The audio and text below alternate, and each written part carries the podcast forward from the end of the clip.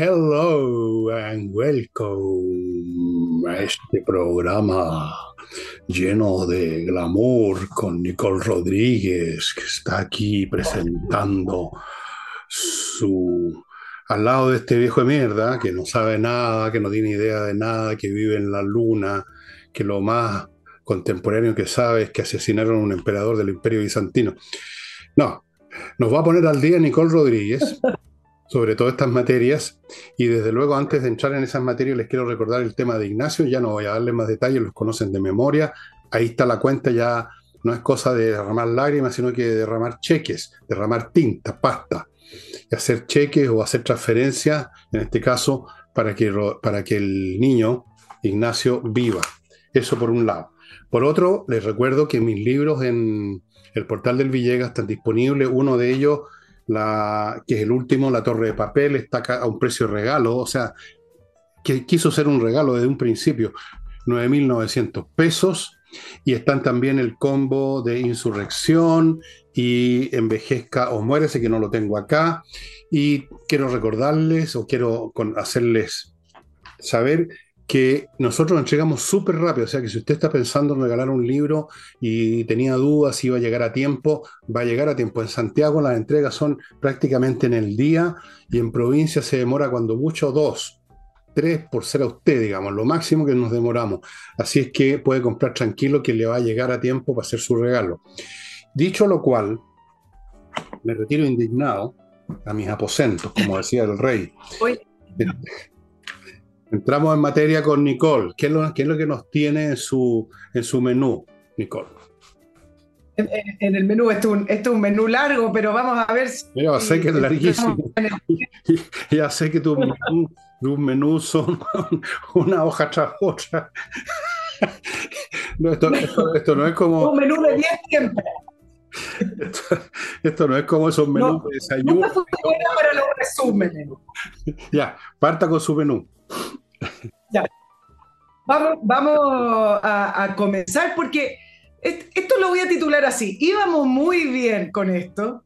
Después de la, de la crisis de, política de, Perú, donde Pedro Castillo disolvió el Congreso y después el, el Congreso destituyó a Pedro Castillo, Chile no se sumó a la, a la, declaración que hicieron en conjunto el presidente de México, Argentina, Bolivia y Colombia, este gran equipo de presidentes, donde denunciaron los intentos golpistas, incluso de la derecha, de las oligarquías, y en esa declaración apoyaron directamente a Pedro Castillo, que dicho sea de paso, México ya le concedió eh, el asilo a la familia de Pedro Castillo, que permanece en prisión preventiva.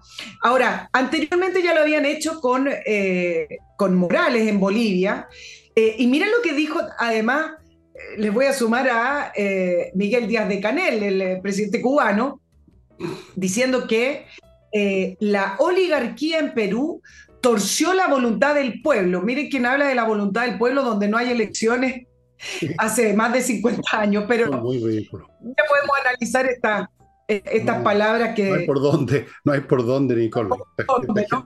bueno. chiste. Dale, continúa. El punto es que nosotros estamos muy bien porque Chile, si bien hizo una declaración muy tibia, muy de lugares comunes, diciendo que llamaba el respeto de los derechos humanos, como no, si siempre dicen lo mismo, eh, y que ojalá se resolviera esta crisis eh, por las vías institucionales, por último, fue una respuesta correcta. Bueno, pero ¿qué pasó? Parece que lo llamaron al orden o parece que hubo algunas algunas presiones. No, eso lo dejo a, puras eh, especulaciones, pero la canciller chilena, la ministra Urrejola, dio una entrevista al comercio de Perú. Y para algunos les pareció muy grave lo que dijo, porque las declaraciones de la canciller no van en la línea de lo que oficialmente el Estado de Chile respondió con respecto a la crisis de Perú. ¿Qué es lo que dijo la canciller? Pedro Castillo no es un golpista, que fue el titular. Ahora, cuando uno lee la bajada, hay que leer más las cosas, no solamente quedarse con el titular. En el fondo, lo que dice la canciller es que él, si bien no cumplió con las normas constitucionales que debía haber cumplido en su momento para ordenar la disolución del Congreso, ¿por qué? Y acá lo dijimos en el programa. En la constitución de Perú sí el presidente puede disolver el Congreso. El problema es que el, argumento para disolvernos no fue el argumento que utilizó Pedro Castillo. Entonces, dice la canciller, yo creo, yo creo que no es un golpista, pero además dice Chile reconoce al gobierno de Dina Boluarte. Es decir, miren el enredo de la respuesta de canciller y voy a decir dos grandes enredos. Uno, si Pedro Castillo no es golpista, entonces, ¿cómo reconoce el gobierno de Dina Boluarte que le instaló el Congreso? Entonces, ¿qué pasó con Pedro Castillo? ¿Por qué no está en la presidencia? Ok. Y dos, una canciller habla a nombre de Chile. No puede decir yo creo, no puede decir me tinca, ni tampoco puede decir me parece. Yo creo que se lo deje para reuniones privadas pero ella debe responder siempre en esta entrevista con visión de Estado de Chile. Y el Estado de Chile, en su primera declaración, apoya, apoya institucionalmente lo que decida Perú. Por lo tanto, salir a defender con este enredo comunicacional a Pedro Castillo, un poco para no quedar muy tan mal con la izquierda, me parece que complica y enreda también la posición de Chile con respecto a la crisis que está viviendo Perú. Sí, bueno, uno me acuerdo hace muchos años, perdona que entre en las anécdotas, pero de repente, para darle un poco más de amenizar los programas, eh, en la época de la concertación, no me acuerdo si fue el primero o segundo gobierno, yo, tenía bastante buena relación con un montón de gente ahí de esa época, con Alejandro Fogli, con Berninger, que es el más inteligente que conoció todo el lote, toda esa gente. Y algunos de ellos una vez me preguntó qué creía yo que era lo mejor como política de comunicacional, y yo le dije no abrir la boca cuando empiecen a acercarse todos estos fustana con el micrófono, usted simplemente no dé bola y no diga una palabra porque, como dice el refrán, por la boca muere el pez. Aquí vale lo mismo. Cuando uno no es precisamente un ser dotado de un CI de 120 para arriba, estoy poniendo un nivel bastante razonable nomás, eh, más vale cerrar la sanguchera porque seguro que van a decir una estupidez. Claro, todavía no se dan cuenta que son parte del Estado. No creen que esto es una cosa como let it be, como que están en el casino de la universidad, parado arriba de un cajón azucarero, llamando a tomar su local de la escuela X. Eh, se suspenden las clases, vamos a ir a... Me, recuerda la época de la guerra de Vietnam, cada dos días iban a tirar una bolsa de pintura al consulado norteamericano por la guerra de Vietnam. Bueno, ese tipo de tontería, por no decir otra presión más fuerte y más descriptiva, eh, uno se supone que cuando llega a los 24, 25, 30 años, sobre todo si llega al poder, uno ya las deja de lado. Pero, por último, ¿quién es Urrejola? ¿Quién es, quién es, eh, perdón, quién es Boric? ¿Quiénes son? ¿Quién es Ahumada? ¿De dónde salieron? ¿Qué saben? Entonces, Claro que tenían que meter las patas, por supuesto que tenían que meter las patas. Ahora es verdad que no fue un golpe lo de Pedro Castillo, nosotros aquí lo analizamos. ¿Cómo voy a hacer un golpe si no tenía el apoyo de la Fuerza Armada? Los golpes son con fuerza, con fuerza. Nunca, nunca el golpe simplemente pegar un zapatazo, digamos, en el escritorio. No, no fue golpista Castillo, fue huevón, que es una cosa bastante distinta. Pero igual eso no se dice. No se dice en un medio peruano. No se dice en ningún medio hicieron su declaración chanta, medio crona, pero que no le hacía daño a nadie, sin gusto a, nada, y ahí se debió haber terminado todo. Pero no, no pueden, no pueden, oye, no pueden contenerse, no pueden contener su tontería, su infantilismo, su ignorancia, su desatino. Eso es. Claro, ahora, Estamos hablando de un presidente que no respetó la constitución, que quería además intervenir el Poder Judicial, lo dijo en su declaración, intervenir el, Ministerio Público, eh, cambiar la constitución, etc. Entonces, efectivamente, como lo analizamos Fernando, y el tema muy interesante, nos ajusta a la definición de los golpes de Estado como lo conocíamos. Pero tiene que tener una definición un presidente que pasa por alto la Constitución, no respeta en el fondo el marco constitucional y hace lo que quiere. Em, y en esa línea, entonces a lo mejor hablemos lo de antidemocrático. Y ella pudo haber a lo mejor elegido, sabía decir, no es golpista, y a lo mejor explicar un poco si hubiera escuchado el programa, que no se ajustaba a las definiciones, pero lo que pasa es que no dijo eso. Entonces ahí es donde enreda eh, la posición de Chile, más encima en un medio peruano, donde en general la destitución de Pedro Castillo ha contado con una alta aprobación, no solamente de esas encuestas, sino que de la oposición y del propio oficialismo, ¿se acuerdan? Los ministros le dieron la espalda. Entonces, por algo, por algo será que oficialismo y oposición lo apoyaron.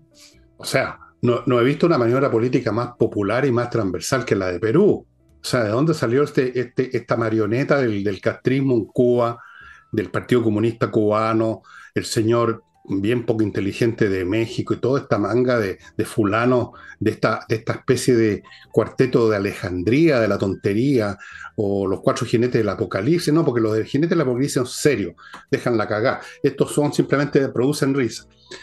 Esto ha sido lo más transversal, lo más democrático de lo que pasó en Perú. O sea, ¿cómo va a ser más democrático la decisión de una persona a la decisión de todo un Congreso? Partamos por ahí. O sea, lo abandonaron sus propios ministros. ¿Qué, ¿Qué, más democrático que eso? Nadie apoyó al señor Castillo, pero tenían que salir con todo este discurso de las oligarquías, porque como, mira, es como, es como, es como escuchar a la gente le da media. O sea, todo se explicaba con la acción de las brujas y de Satán. Daba lo mismo lo que había sucedido. Esto era intervención del demonio, hay que quemar a alguien. Hay que echar a la pira a alguna persona. Eh, esa estupidez sistemática eh, la vemos ahora, solo que en vez de ser Satán es la oligarquía, la reacción, los fascistas pobres, etc. Estimada y querida amiga, estimada y querida amiga que le da a este programa un poco de seriedad cada dos, dos veces a la semana, permítame entrar a mi primer bloque. No, no si tú sabes que yo no, no, me, no me creo ni una cosa. Amigos, amigos, amigas, amigues, amigos, amigos, todos. Kame ERP. Si usted tiene una empresa o maneja una empresa, tiene que hacerme caso que este es un software financiero muy completo. Abarca temas contables, administrativos, para empresas de todos los portes. ¿eh? Sirve para saber si el negocio gana o pierde plata. O sea, sigue los flujos que se llaman. Em, revisa la factura, los estados financieros, controla los stocks, o sea, la parte física de una empresa que a veces se olvida especialmente en los restaurantes que a veces desaparece todos los refrigeradores, procesa las remuneraciones del archivo, se integra con el servicio impuesto interno. Es una especie de inteligencia artificial, eso es lo que es. A su servicio, estimados amigos, el asunto, la implementación toma dos horas nada más, planes desde 12 UF al año, o sea, una UF al mes. Amigos, ahí están los datos, KMERP otro software, Edifito, es el que lo provee. Ustedes están viendo aquí la dirección. Esto tiene que ver con la administración de edificios, que son temas bastante complicados porque también abarcan muchos aspectos administrativos, contables, planillas de sueldo, el asesorista, los empleados, temas físicos, hay que arreglar una cuestión, hay que arreglar otra, millones de cosas. Esta empresa Edifito está manejando con su software miles de edificios en Chile y América Latina. Pónganse en contacto con ellos y sáquese un problema de encima. Continúo con inviertanusa.cl, que ya sabe usted, amigo, amiga, hay que decir estas dos cosas ahora, si no uno agarra fama de que es misógino. Amigos y amigas, diputados y diputadas, senadores y senadoras, tatatita ta, Invierta en USA.cl. Si usted quiere invertir en Estados Unidos, no tiene idea cómo, va a este sitio, que es de una empresa chilena norteamericana, y ahí le van a hacer todo. Incluso le van a ofrecer opciones en franquicia, miles, para que usted coja de bienes inmobiliarios, desde una cancha de golf en Montana, una playa en Miami, un edificio en Wyoming, un fondo en Ohio, no, en Ohio no hay fondo, en fin, un departamento en Nueva York, todo, estimado amigo, luego le abren cuenta corriente en bancos norteamericanos, le consiguen crédito, le consiguen vice residencia, lo ayudan a constituir empresa en Estados Unidos, el paquete completo en inviertaenusa.cl. Y no olvidéis el plan de verano de inglés de entrenainglés.com, esta academia cuyo personal está formado por profesores que saben inglés, que saben enseñar, así que las clases son realmente eficientes. Y hay un plan súper bueno, 24 clases 397 mil, ahora sí hice la división, son como 16 lucas por clase. Nada, bueno, yo andaba a hacer con, yo dije 15 por ahí, así, 397, 24 clases en verano y usted sale hablando inglés y entendiendo inglés, ya no tiene que estar leyendo los subtítulos Netflix, va a entender el inglés oral perfectamente, que es para lo que lo necesita el 99% de todos ustedes. Y en el sitio de ellos a propósito, tienen un servicio que se llama Red and Discuss, donde usted puede, si tiene un nivel por lo menos medio para arriba, ir a practicar su inglés. Lo idioma, lo fundamental, amigos, es la práctica, sobre todo para la cosa conversar. Volvemos con Nicole. Y tú ayer Fernando, trataste el tema brevemente con respecto a la libertad condicional que se, se le a José Tralcal. Eh, y yo quiero profundizar en este tema porque a mí me parece que es sumamente grave y ha, estado ahí circulando en el aire, circulando las informaciones una y otra vez eh, con respecto a ciertos privilegios y rebajas de condena y cambios de, de regímenes de privación de libertad, semicerrado, etcétera, que lo voy a explicar en lo que está ocurriendo en Temuco y en la zona sur, en la macrozona sur, lo que significa que para mí que los juzgados y las cortes necesitan una intervención de la Corte Suprema, como una medida de corte y decir, ok, hasta acá, eh, hasta acá llegamos y vamos a ver qué está pasando. A ver, ¿qué pasó con José Tralcal? La Corte de Apelaciones de Temuco le otorgó esta libertad condicional. Él está condenado a 18 años de prisión por el asesinato del matrimonio Luxinger-Mackay. Esto ocurrió en el año 2013. ¿ah? La condena recién, recién se determinó en el año 2018, lo que significa que tenía que cumplir su, su condena hasta el año 2031. ¿Qué se estableció? Se estableció que él y su primo, junto a otras personas, fueron autores de incendio con resultado de muerte. Ellos rociaron en la cocina del matrimonio acelerante y luego prendieron fuego. ¿Qué pasó con José Tralcal? Que son, al final, son antecedentes que van en contra de su hoja de vida, que no debería eh, ser eh, al final otorgada esta libertad condicional. Él se escapó. Hay que recordar que José Tralcal, una vez que se determinó la condena, estuvo prófugo de la justicia más de cuatro meses, alrededor de, de cuatro meses, y recién, en febrero del año 2019, detenido, encontrado detenido e ingresado al, penal. Ahora, la libertad condicional, técnicamente, jurídicamente, está vinculada a la reinserción social de un condenado. Por lo tanto, se necesita un informe que, que entre otras cosas, dé cuenta de que la conciencia del condenado ha cambiado y considera muy grave el delito que realizó, el mal que causó y que él rechaza estos delitos, él o cualquier otro condenado. Bueno, miren lo que pasó en marzo del año 2022. Hubo un comunicado de José Tralcal incluido, donde se consideran presos políticos. ¿Qué pasó después de eso?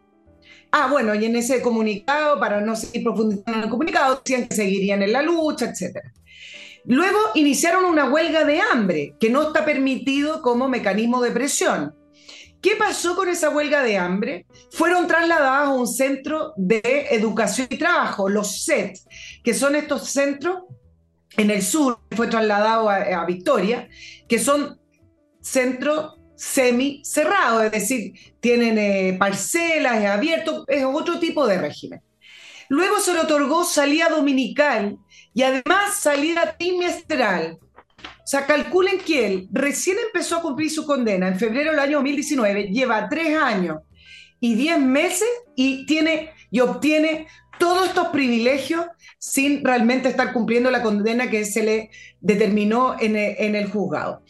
Em, además, les quiero agregar un, un dato que es tremendamente importante. El 15 de octubre, la comisión que hace las evaluaciones de los internos, que es la Comisión de Libertad Condicional, descartó el beneficio para Trancal, considerando que no cumplía con las características que yo les describí anteriormente y otras. El abogado apeló y apeló con un recurso de amparo. Entonces, está lleno de irregularidades para que él haya obtenido esta libertad condicional. Y no es solo José Trancal, yo les quiero eh, hacer un flashback hace unos pocos meses atrás, septiembre, agosto, donde después de iniciar una huelga de hambre se trasladaron irregularmente en la noche a presos mapuches desde la cárcel de Angol, Centro de Educación y Trabajo, ¿se acuerdan ese grupo de personas que fue a rodear la cárcel de Angol?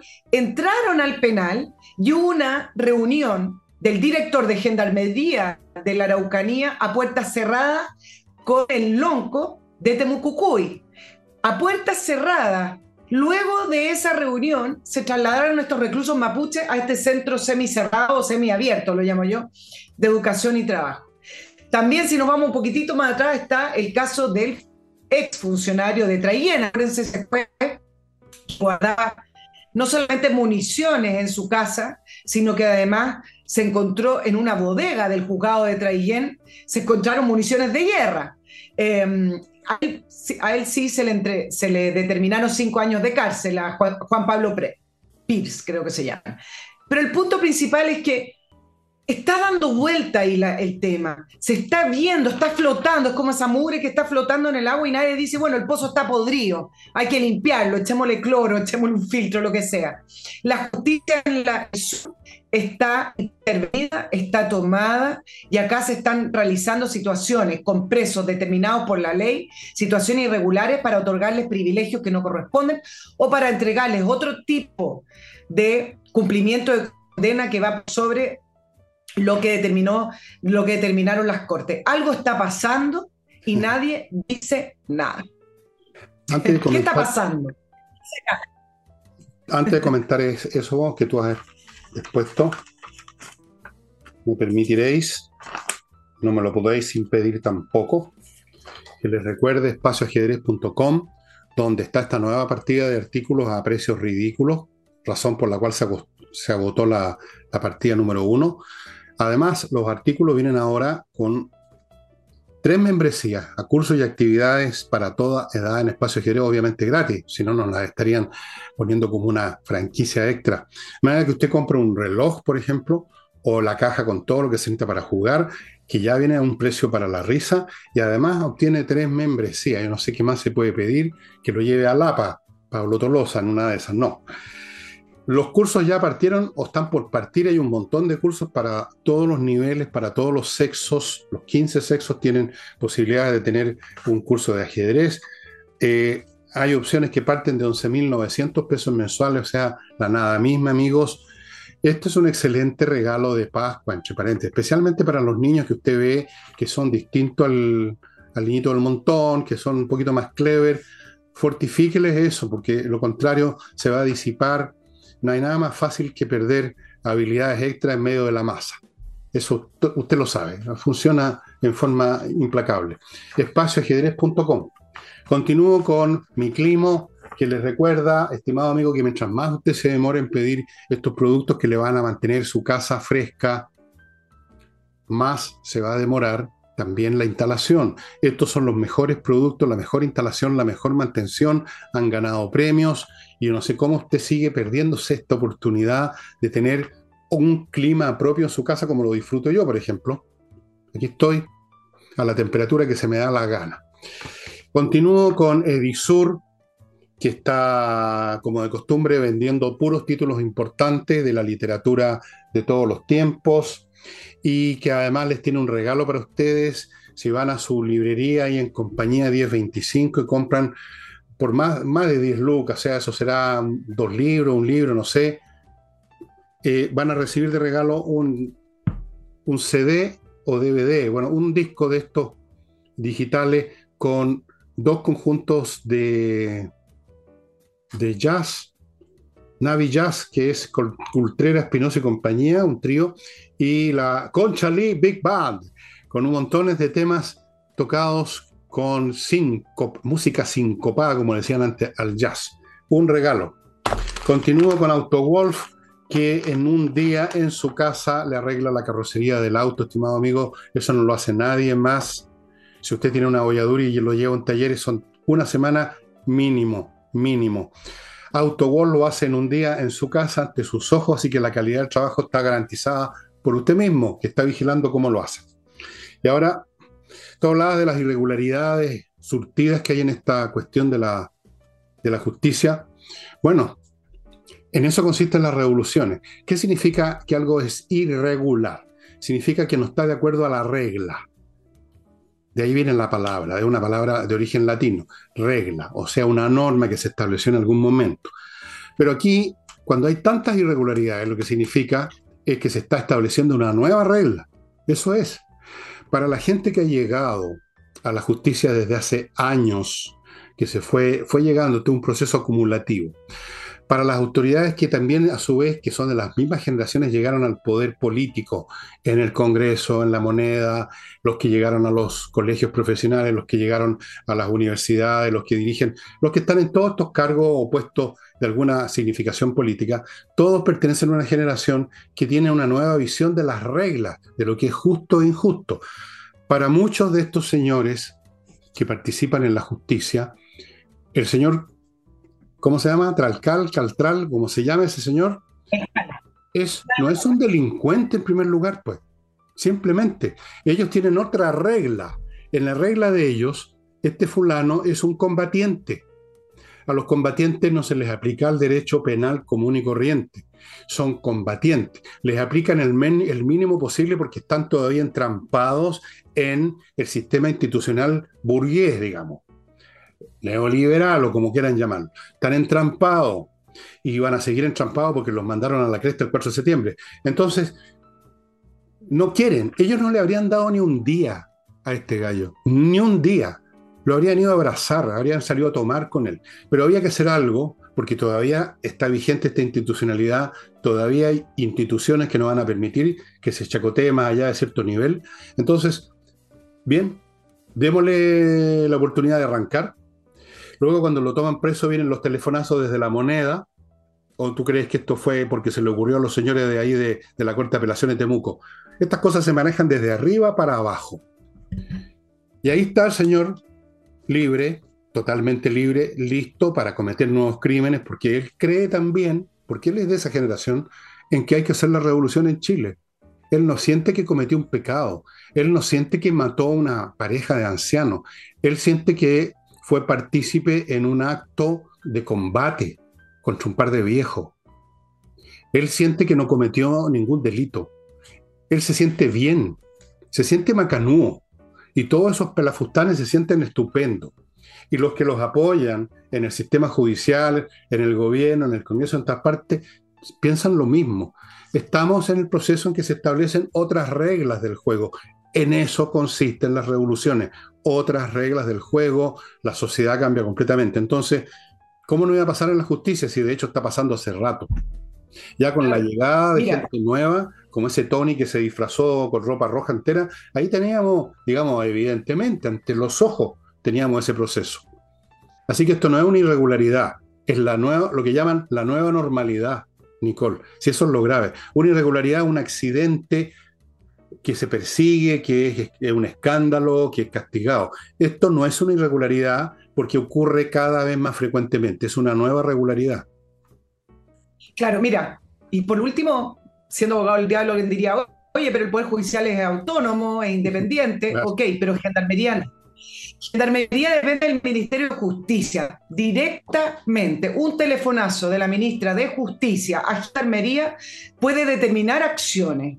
Y eso es lo que se está investigando hoy en el Congreso, que ha sido muy lento. Y por eso la ministra de Justicia, Marcela Río, está muy cuestionada en el Congreso y por eso no ha resultado tampoco que ella sea un enlace, por ejemplo, ahora cuando se elija a la nueva o al nuevo fiscal nacional, porque está totalmente cuestionada por, eh, no solamente por la, por la centro derecha o por la oposición, sino que también por parte del socialismo democrático con respecto a qué pasó con ese traslado tan irregular de preso mapuche a este regular, Tan regular.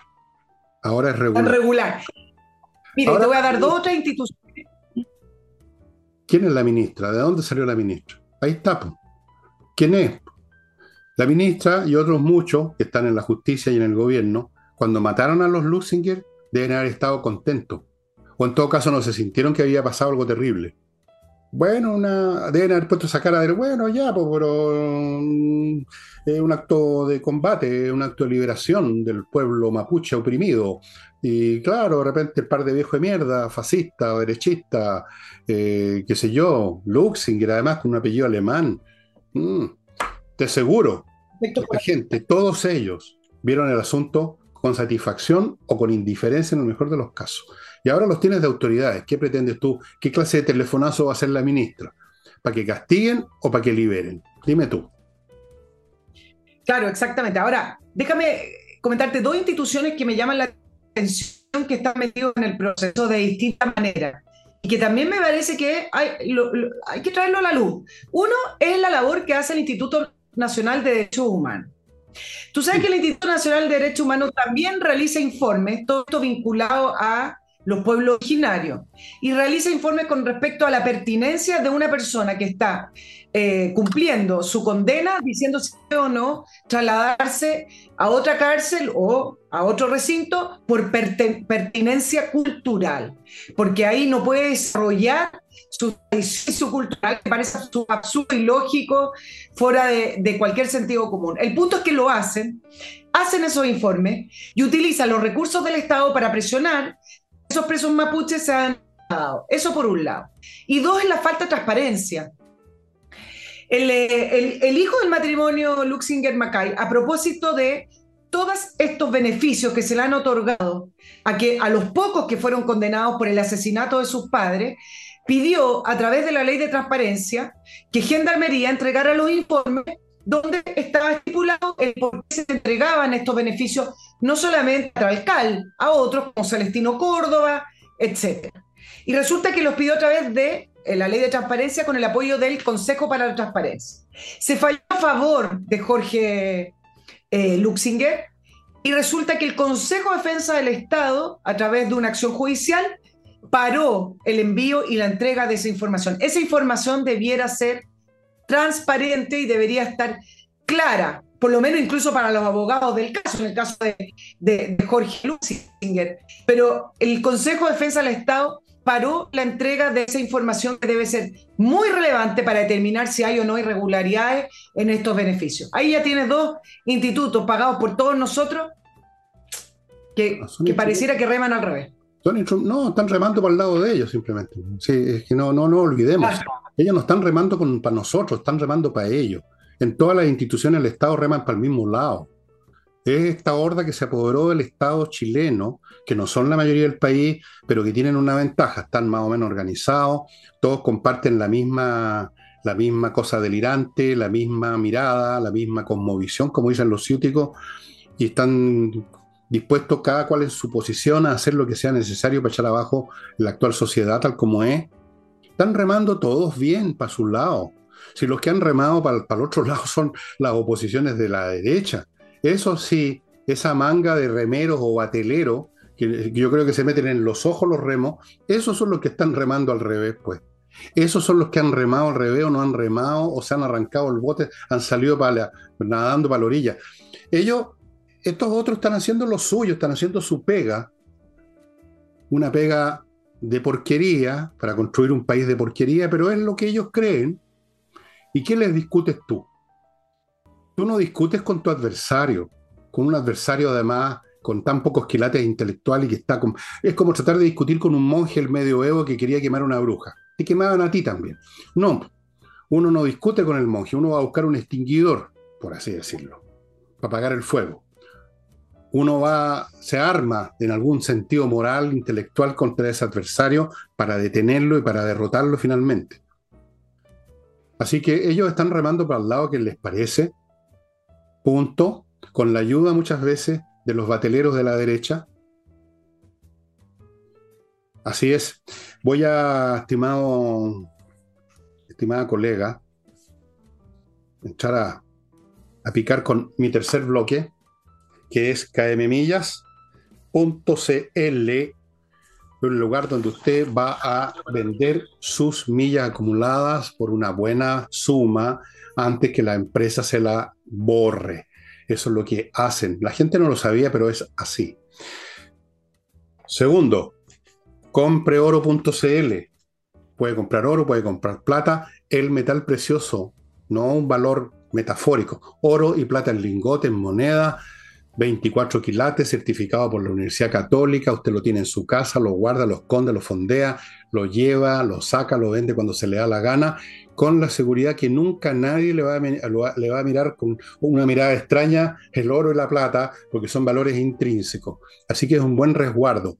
Compreoro.cl, en Santiago tienen una oficina en Alonso de Córdoba 5870, oficina 213, y bueno, puede consultar además cualquier otra cosa en compreoro.cl, para que estamos con payasa. O puede comprar en la zona franca de Iquique. Continúo con el grupo de profesionales que dirige Patricia Stoker, patriciostocker.com los encuentra, que se encargan, empezó a joder mi garganta, que se encargan de registrar marcas e invenciones. Si usted es Ciro Peraloca y inventó alguna cosa, bueno, por lo menos inventó una marca y hay que defenderla porque nos faltan los patúos que después le piden plata porque ellos la habían anotado primero. Ha pasado muchas veces. Patricia Stoker se la va a inscribir en Chile, en el extranjero, la va a renovar cuando hay que renovarla, la va a defender cuando hay que defenderla, la va a proteger en todos los sentidos y lo va a proteger a usted. patriciastocker.com, yo ya lo hice hace rato, con el villegas.cl, así que no vengan los frescos para acá porque los saco a patar en la raja. Ya está registrado el villegas.cl. Y luego seguimos con tepille.cl, una empresa de vigilancia para empresas especialmente, para que no le entren a desvalijar su sede. Ha pasado infinitas veces y está pasando cada vez más, porque como sabemos, reina la alegría y las mesas de diálogo, entonces vamos robando miércoles. TPY.cl tiene el mecanismo, sistema súper eficiente para disuadir a los, a los chicos malos de que entren a su empresa. ¿Algo más de Chile que valga la pena, estimada Nicole? Yo tengo dos cositas que... dos. dos puntos no, cositas. No, quiero hacer un comentario eh, con respecto a la función de las autoridades. Mira, eh, el, el, viernes pasado amanecimos en, la región metropolitana con una nube de humo tremenda producto de los incendios. Y ya empezaron los alcaldes, los gobernadores a presionar a la autoridad a que tome medidas con la población. Yo, yo entiendo que la, nube tóxica era problemática, entiendo que eh, es un problema, etcétera. Pero la reacción visceral de las autoridades, y acá les voy a dar otro ejemplo, es siempre estar presionando para tomar medidas para controlar a la población, en vez de dirigir sus opiniones, sus presiones a que la autoridad haga lo que corresponde para poder ir subsanando esa emergencia en el caso del incendio, contar con los con los aviones adecuados, contar con una gestión de prevención adecuada y contar con una, con una gestión de emergencia y de urgencia adecuada. Miren lo que pasó la semana pasada, donde eh, me hizo recordar al gobernador Orrego, ¿se acuerdan en, los meses de invierno? Cuando se proyectaron y se estipularon unas lluvias que iban a venir en los meses de invierno, una lluvia tremenda, y el gobernador Orrego hizo un llamado a que los empleadores cierren las empresas, hizo un llamado a usar parcas adecuadas. Y, una serie unos llamados bien, bien ridículos. Y yo recuerdo que en ese minuto dije, ¿es la autoridad la llamada a decirnos cómo comportarnos, a usar parca o a los empleadores a cerrar sus empresas? Bueno, no son las autoridades las llamadas a proteger a la población de esa manera. Eso es una intromisión. ¿Y qué pasó la semana pasada? Bueno, no hay lluvia, hay sol. Entonces, ¿qué pasó? Que como las olas de calor son tremendas, entonces hicieron un protocolo. El primer protocolo regional de calor extremo y altas temperaturas que tiene código, el código rojo usted está arrancando. ¿Qué es lo que dijo el gobernador Orrego? Bueno, obviamente esto para proteger a las personas y hacer un llamado a los empleadores nuevamente. Con siempre son los empleadores. Esta vez con, protector solar y con, y con polera, pero siempre el llamado a los empleadores y no nos dejan trabajar tranquilos para proteger a sus empleados diciendo que yo lo que quiero nosotros es proteger y evitar la muerte y mañana seguramente tenemos la primera alerta. Bueno, y esto lo sumo al tema del incendio. Yo acá quiero hacer simplemente un, comentario, una opinión. Generalmente cuando empiezan eh, este tipo de protocolos y este tipo de presiones para, por ejemplo, criticar al gobierno con respecto a los incendios porque no lo podían apagar y no saben cómo reaccionar, ese tipo de presiones y de críticas siempre finalmente terminan en un acto la población para que no salga de su casa, para que no haga esto, para que no se mueva para acá, o por último, para que las empresas no hablan, no abran, o usted no haga nada que sea a su casa porque no puede respirar el, humo del, incendio. Al final terminan siendo medidas contra la población, porque la población es lo más sensible y más fácil de atacar. Son, eh, en vez de qué? De sujetar, de decir, ¿Por, qué no critican al gobierno porque no estaba preparado si se sabe que viene el incendio? Entonces, no, el, alcalde Carter empieza, gobierno, llevamos no sé cuántas horas esperando que haga algo para, para proteger a la población. La mejor autoridad, y esto acá les voy a hacer un símil con Zelensky, que Zelensky debe tener también su lado malo, pero acá me voy a referir a la guerra ucrania. La mejor autoridad es la que no se nota, la que te permite seguir con tu vida, la que te permite seguir con tu libertad y que la autoridad se haga cargo para que tú puedas seguir en libertad tu vida cotidiana. Por eso es importante el tema de la vida, por eso es importante tener los resguardos para emergencias y urgencias, por eso es importante las autoridades, no para estar diciéndote no salgas de tu casa, mantente encerrado, porque eso es lo más fácil. para terminar, solo quiero decir, dime.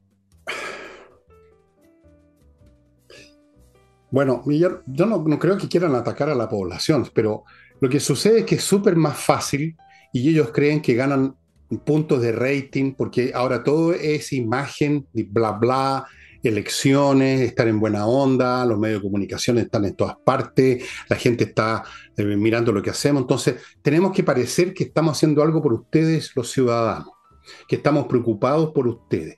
Hacer eso todo lo que tienes que hacer es que el pelotudo que tenéis de jefe de prensa, 20 o 30 gallos, hasta en el último departamento del Estado, llame a la prensa, que tú vas a dar una conferencia de prensa. Ni siquiera te tienes que mover de donde estáis. Y llegan los tontones y entonces empiezas con estas, estas, interpelaciones. Y se acabó. No tienes que hacer nada, no tienes que organizar nada.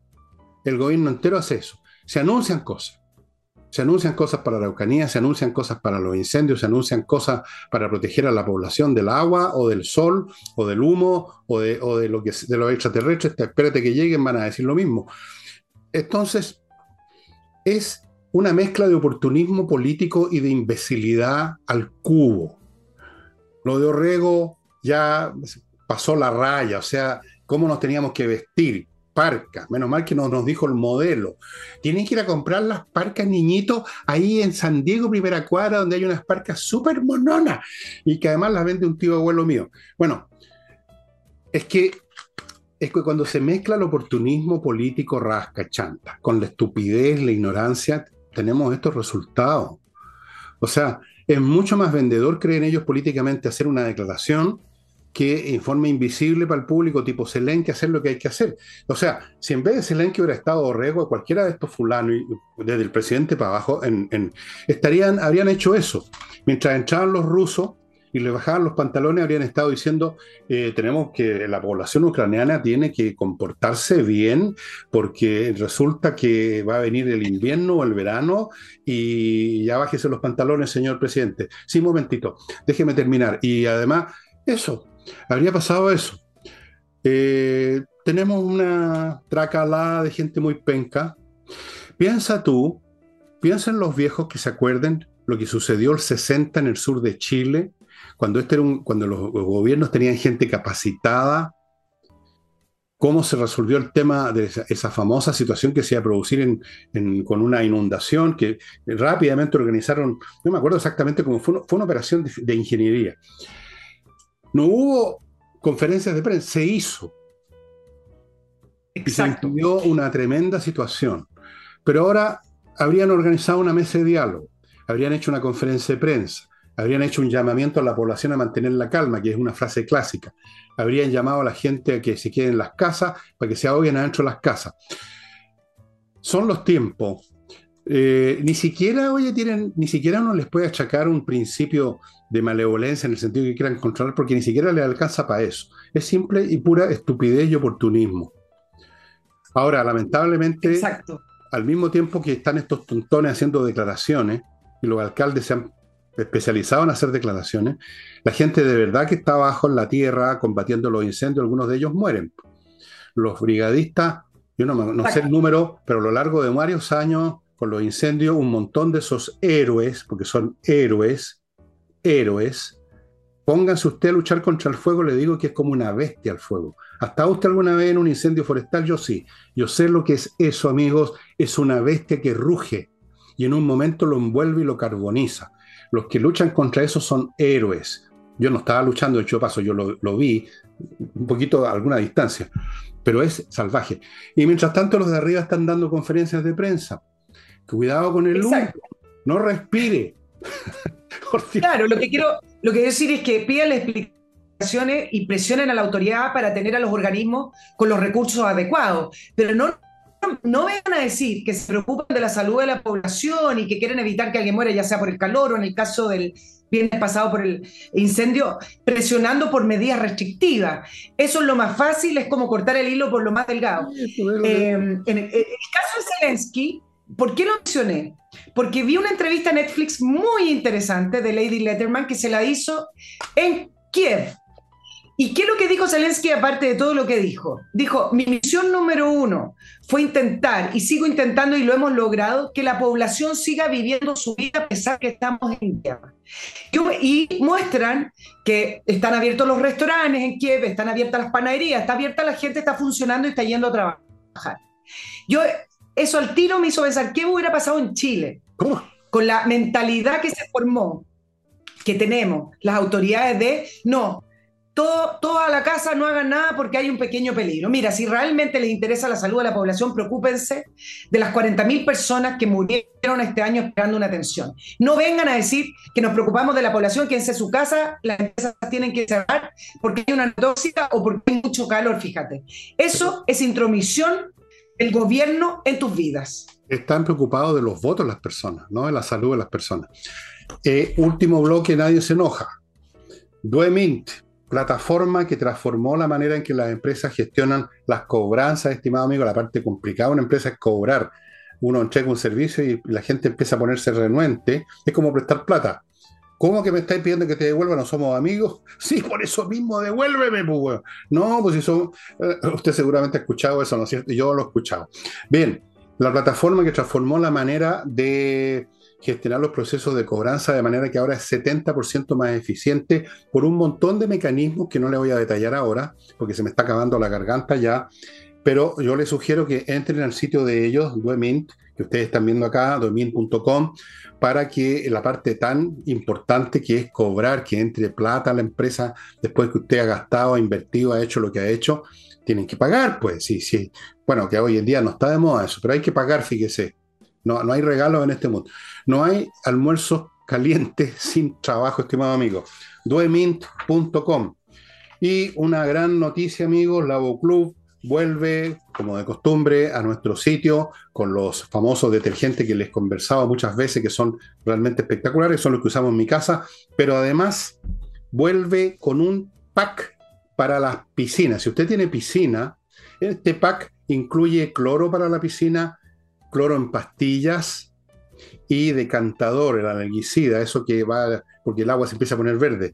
Eh, controla el pH, o sea, la acidez del agua, el agua queda, la piscina le queda transparente, le queda como un espejo, dicen aquí, y por supuesto que así es.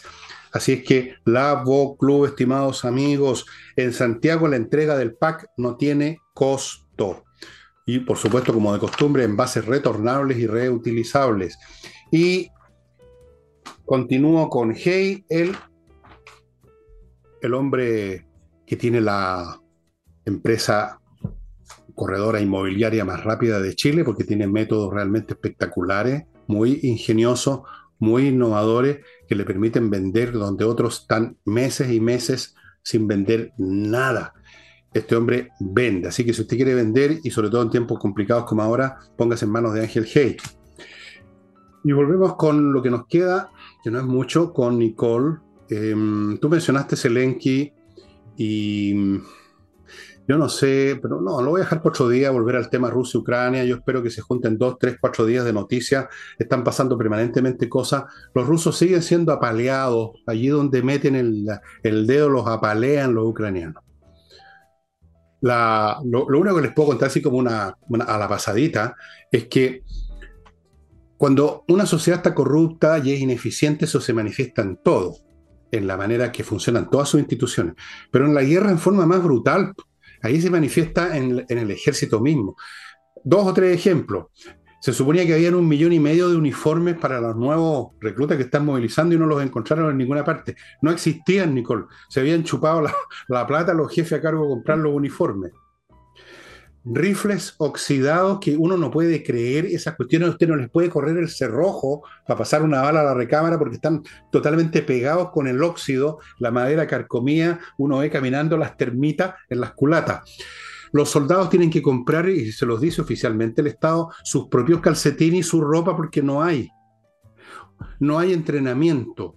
Entonces, yo ya he visto un montones de pequeños videos de jóvenes estúpidos, se lo merecen por huevones, que se, votaron a, nacionalistas rusos, a la semana estaban muertos.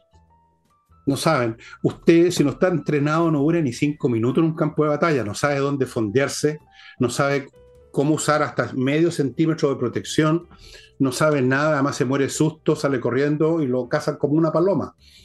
Ha sido una matanza tremenda de estos nuevos reclutas. Llega a dar lástima. No sé si ustedes tienen acceso a las fotografías que yo tengo acceso de los campos sembrados de cadáveres de soldados rusos, algunos sin pierna, otros sin cabeza, otros baleados simplemente, esos son los más afortunados, no sé. Tremendo. Y Putin sigue mandando gente, el viejo estilo ruso de mandar y mandar oleadas de tipo a que los masacren. A que los masacren. Y ahora no tiene esas masas de antes, pues. Eso, esa es la gran diferencia, además. Pero en fin, otro día les cuento más. Nicole. Te, ahí a propósito de la corrupción, súper interesante porque eh, estuvimos conversando acá en el programa, Fernando, a propósito del Qatar Gate, la, trama de corrupción eh, que puso ahí en el foco a Qatar mientras, estaba desarrollándose el Mundial, eh, con la trama de corrupción en el Parlamento Europeo, principalmente con eurodiputados socialistas. Pero hay muchos implicados, hay ONG que defienden los, derechos humanos que están implicados, etc. Cuando comenzó el Mundial de Qatar, eh, acá comentamos acerca de por qué se hacía en Qatar, aparte de la corrupción, que no es aparte, sino que había una, un interés y un objetivo específico y estratégico de Qatar de posicionarse y salir al mundo y convertirse en un referente geopolítico. Y entonces la trama de corrupción, de pagarle a estos parlamentarios europeos, es parte de eso mismo, de poder llegar a Europa. Entonces, dos cositas que mencionar y lo voy a ampliar el próximo, el próximo jueves. Uno que mucho, muchas veces se olvida de que la dependencia de energía, de energía que tiene Europa con respecto a Rusia también fue producto de una trama de corrupción. No se dice porque eh, en Europa son más cínicos quizás para tratar este tema, pero el, principal político que promocionó la dependencia alemana y del resto de Europa con Rusia fue el canciller Schröder que después terminó siendo el CEO de Nord Stream y después donde se comprobó, él empezó a trabajar para la empresa de gas natural rusa. Eh, una vez que estalló la guerra y de una vez que eh, comenzó toda esta política de decir, bueno, ¿y ahora qué hacemos con Rusia? Porque Europa no puede depender del, principalmente del gas natural ruso y del petróleo. Bueno, ¿qué hacemos? Se le pidió al canciller alemán Schröder que renunciara como CEO eh, y que se disculpara.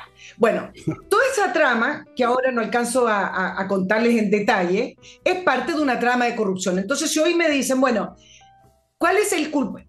¿Dónde está la principal responsabilidad de Europa de haber pensado en Putin como un aliado seguro para poder hacer de Europa un, un continente dependiente de Rusia, ahí tienen corrupción, lis y llanamente corrupción, porque se le advirtió a Rusia. Eh, Trump lo un poco más tarde porque, Trump, eh, porque Rusia, eh, Europa ya dependía del gas ruso, pero Trump se los dijo, se los dijo en foros internacionales y la Unión Europea se reía, le decía, bueno, tarde o temprano van a pagar la dependencia que tienen de Rusia. Bueno, ¿y qué está pasando ahora? ¿Qué es lo que hizo Qatar? Se estaba comprando parlamentarios de la URA Cámara para que la Unión Europea mirara a Qatar como el principal proveedor de gas natural. Es una potencia en petróleo y gas natural Qatar y quería entrar directamente al mercado europeo. Vio la posibilidad.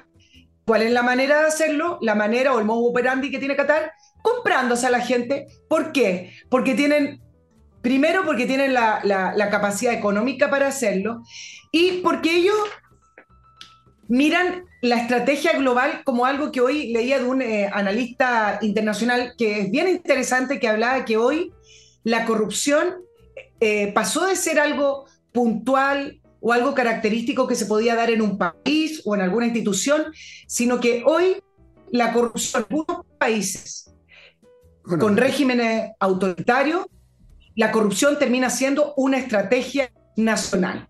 Y es súper interesante eh, el, desarrollo de la estrategia nacional y dice, bueno, Rusia ha sido un, eh, ejemplo de eso, China ha sido un ejemplo de eso y Qatar se ha hecho parte y utiliza la corrupción como un arma de guerra para poder finalmente conseguir sus fines políticos. Bueno, estimado amigo, perdónenme que les diga algo tan desagradable, pero la, la llamada corrupción es el estado natural de los organismos sociales. No es una enfermedad, no es un accidente, no es un tumor, no es un grano, una pústula. No, forma parte natural apenas esa sociedad tiene cierto nivel de riqueza de a partir de ahí para adelante. Siempre. Yo, como leo bastante historia, les podría dar un millón de ejemplos, pero se los voy a dar en un programa día sábado, para que vean ustedes que esto no tiene nada de nuevo, así que este, este, este experto no ha descubierto ni la rueda siquiera. Es obvio. Habiendo dinero, hay corrupción porque la gente en un 99,9999% no resiste el dinero. Lo hemos visto en Chile. Cuando este era un país pobre, todos podían ser honestos porque no había plata para comprarlos. O sea, no hay nada más honesto que alguien que no puede robar, porque simplemente tiene las manos atadas, porque no hay nada, no hay ningún cajón. Cuando este país empezó a progresar económicamente y empezó a fluir muchos recursos por todos lados, empezó la corrupción, o sea, simplemente empezó el influjo del dinero en la gente, si eso es lo que llaman corrupción. No es descomposición, es el estado natural. De hecho, lo no natural es el tipo o tipa honesto que se convierte en una lacra. Yo les recomiendo que lean un famoso libro que se llama El tambor de hojalata de Gunter Grass, donde está ahí en una metáfora de un cabro chico que está siempre con el tamborcito denunciando todas las cosas que ve y por lo tanto se convierte en un enemigo público. El tipo honesto y decente, pregúntenle a Sabonarola que lo quemaron por eso, se convierte en un peligro público. La corrupción es lo natural, la gente se deja engrasar con plata, se deja comprar con plata, el amor parte con dinero, las niñas de 20 años se casan con octogenarios por dinero, y los autogenarios saben. ¿Qué te fue? Compran a cambio poder tocarle algo a la niña antes de parar las charlas. Todo es dinero. Así que yo no sé si tiene sentido hablar de corrupción ya. Allí donde hay plata, hay gente tratando de forrarse los bolsillos en un 99,9999% y los que no lo hacen es o porque ya son muy ricos y como decía mi padre, que era un hombre brillante, decía, para, jurar votos de pobreza hay que ser inmensamente rico. que cierto es, ¿no? O hay que ser San Francisco de Asís. O hay que ser un tipo loco como yo, que el dinero, una vez que lo tengo para las cosas básicas mías, como es comprar libros, me importa un huevo. Pero lo normal es la corrupción, Nicole. Lo normal. Las sociedades viven en estado de corrupción permanentemente y las cosas se hacen por y gracias, no lo vas a creer, a la corrupción. Yo una vez puse un ejemplo del famoso ferrocarril eh, transcontinental en Estados Unidos, que se eh, empezó el proyecto en el siglo XIX y terminó en ese siglo, y se logró terminar por la corrupción, no debido a la corrupción, sino que gracias a la corrupción, sino todavía estarían haciendo planes. Es lo que se plantea en, esto que se puede, lo podemos discutir el otro jueves o para que tú hagas un, programa específico acerca de la corrupción, dice, la corrupción no tiene nada de nuevo. ¿Qué es lo que se plantea con respecto a, a lo que ocurre con estos países? Que por primera vez se está utilizando la corrupción como un instrumento fundamental de la estrategia nacional para obtener esos resultados políticos y condicionar ese ambiente político eh, y un entorno acorde a sus propios intereses. Eso es lo que plantea este, este autor. Bueno, este señor no lee historia, entonces. Ese señor... como, a esta escala, como se ve hoy con los países petroleros que tienen plata para comprar el mundo, no se había visto nunca. Y en parte lo que ha hecho Rusia... Se ha visto toda la vida. Este caballero no ha leído historia. Si leyera un poquito de historia, vería cómo los persas de la antigüedad clásica usaban el oro para corromper y obtener eh, efectos políticos en la Grecia que acababa de tener una guerra con ellos. Lo que pasa es que estos señores expertos escriben una cosa que trata de que sea espectacular, novedosa, ganar unos puntos de rating, aparecer en la televisión, pero la verdad es que es pura ignorancia. Siempre el dinero ha sido usado de esa manera. Siempre, si para eso es. Ahora, siempre, toda la vida. Cuando hay, hay.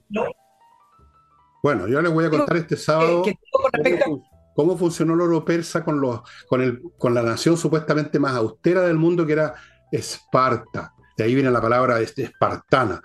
Vieran ustedes los efectos políticos que logró el oro persa con los austeros espartanos. Les voy a contar. Ya. Oye, para cerrar el tema Qatar y Unión Europea, el, tema es que si, si no hubiera descubierto la trama que estaba tejiendo Qatar y los eurodiputados, a lo mejor eh, hubieran pasado, o van a pasar, porque no lo sabemos, la dependencia de Rusia a la dependencia de Qatar, ambas con, con una trama de, corrupción. Bienvenida sea la corrupción, siempre que a uno también le toque. Lamentablemente nosotros, nadie, como decía un amigo, yo, estoy en vitrina, pero nadie me quiere comprar. Bueno, además yo no estoy en venta porque ¿quién querría comprar un viejo de mierda de 74 años? O sea, un anticuario, a lo mejor un museo, el Museo de Historia Natural tal vez, pero ahí voy a donar mi cuerpo gratis. Ya, estimados amigos, hemos llegado al final, se ha cumplido el plazo que más o menos me da el sistema acá. No es tanto la tarjeta de memoria, sino que lo que se demora Internet en subir y bajar estas cuestiones, es impresionante. Entonces, amigos, muchas gracias. Mañana martes estamos solos y con y con Nicole estamos nuevamente el jueves. Ella tiene, va a traer nuevos dos puntos, siempre tiene dos puntos, no hay ningún problema con eso. Ahora ella tiene que hacer algunas cosas, así que ya vamos terminando. Muchas gracias y nos vemos. Muy bien.